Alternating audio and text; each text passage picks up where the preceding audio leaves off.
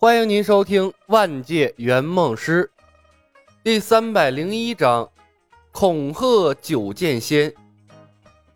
巫术涉及到了法力，那是另一套修行方式，和李牧的内力系统不兼容，比武学对天赋的要求高多了，甚至对灵魂和精神也有要求。巫女的后代更容易觉醒巫的体质。按照圣姑在教材中的说法。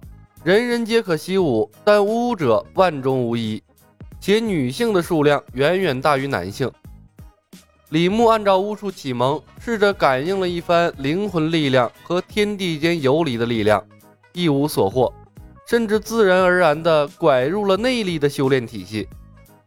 他把巫术启蒙丢到了一边，圣姑只是在原有的基础上对巫术进行了详解，却没有从本质上去解析巫术。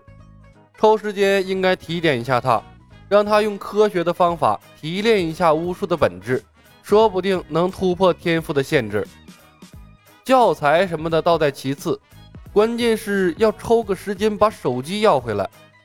短短时间里死记硬背这么多的知识，明显不现实啊！李牧重新拿起了古术入门教材，翻看着各种毒虫的模样、毒性、生活习性，忽然。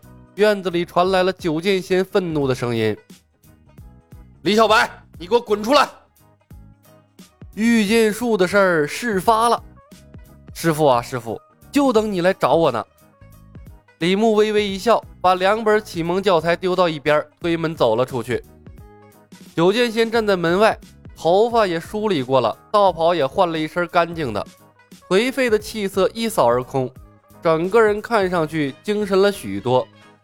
不过此刻，他整个脸都是黑的，显然生气到了极点。李牧嘻嘻一笑：“嘿，师傅，今天怎么有空来找徒弟了？久别胜新婚，你现在应该和师娘在一起，幸福快乐才对呀！”少给我嬉皮笑脸的！我问你，御剑术是怎么回事？九剑仙瞪了他一眼，一闪身过来，扣住了他的手腕。推广你的数理化，解析巫术蛊术跟我没关系。为什么石长老在解析御剑术？我让他解析的呀。李牧理直气壮地说道：“御剑术太难了，以我的资质，要想学会，那不知道猴年马月了。御剑术是蜀山的东西。”九剑仙急了，此刻他越发觉得李小白是蜀山的叛徒了，他非常怀疑。真让李小白当了蜀山掌门，那蜀山能让他败干净了。李牧看了眼九剑仙，眼眶一红：“师傅，我帮你找回了女儿，找回了妻子，给了你个完美的家庭。一日为师，终身为父。虽然目前为止我没有从你身上学到一招半式，但我也没做任何对不起您的事情啊。”吃人嘴短，拿人手软。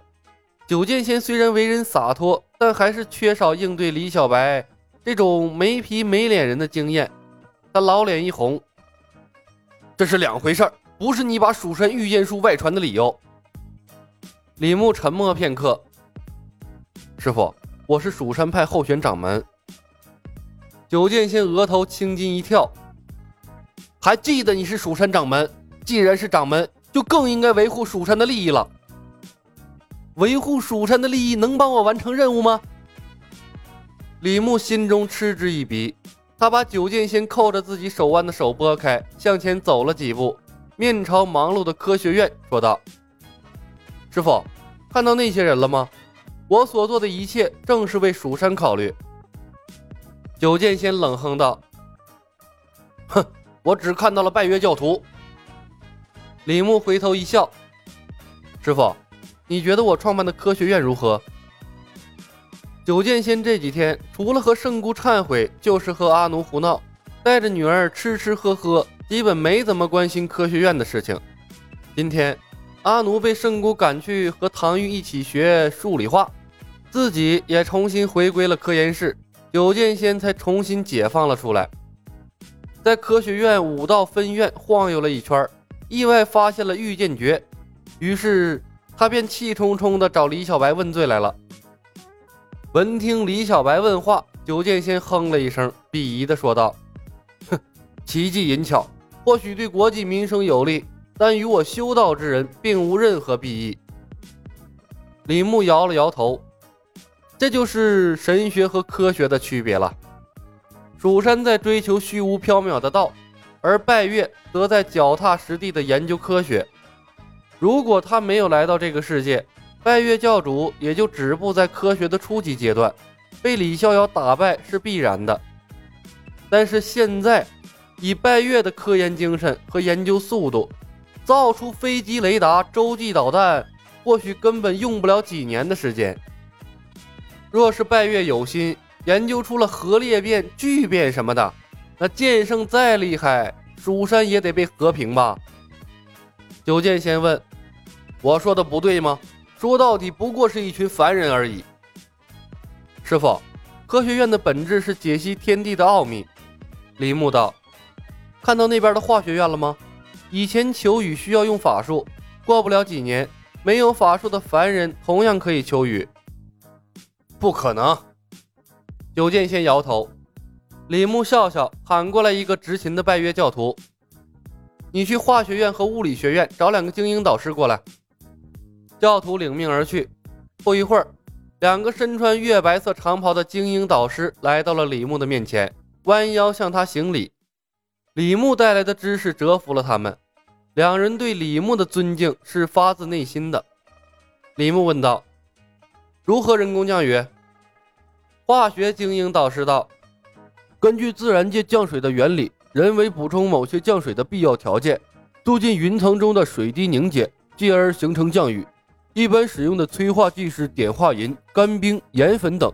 教师，目前我们研究不出来飞机、高射炮等工具。”但可以借助法术和巫术，将催化剂送入云层中，达到降雨的目的。什么玩意儿？九剑仙听得一头雾水。什么是催化剂？最后还不是用到法术了吗？李牧笑笑，看向了另一个导师。物理学的高端武器都有什么？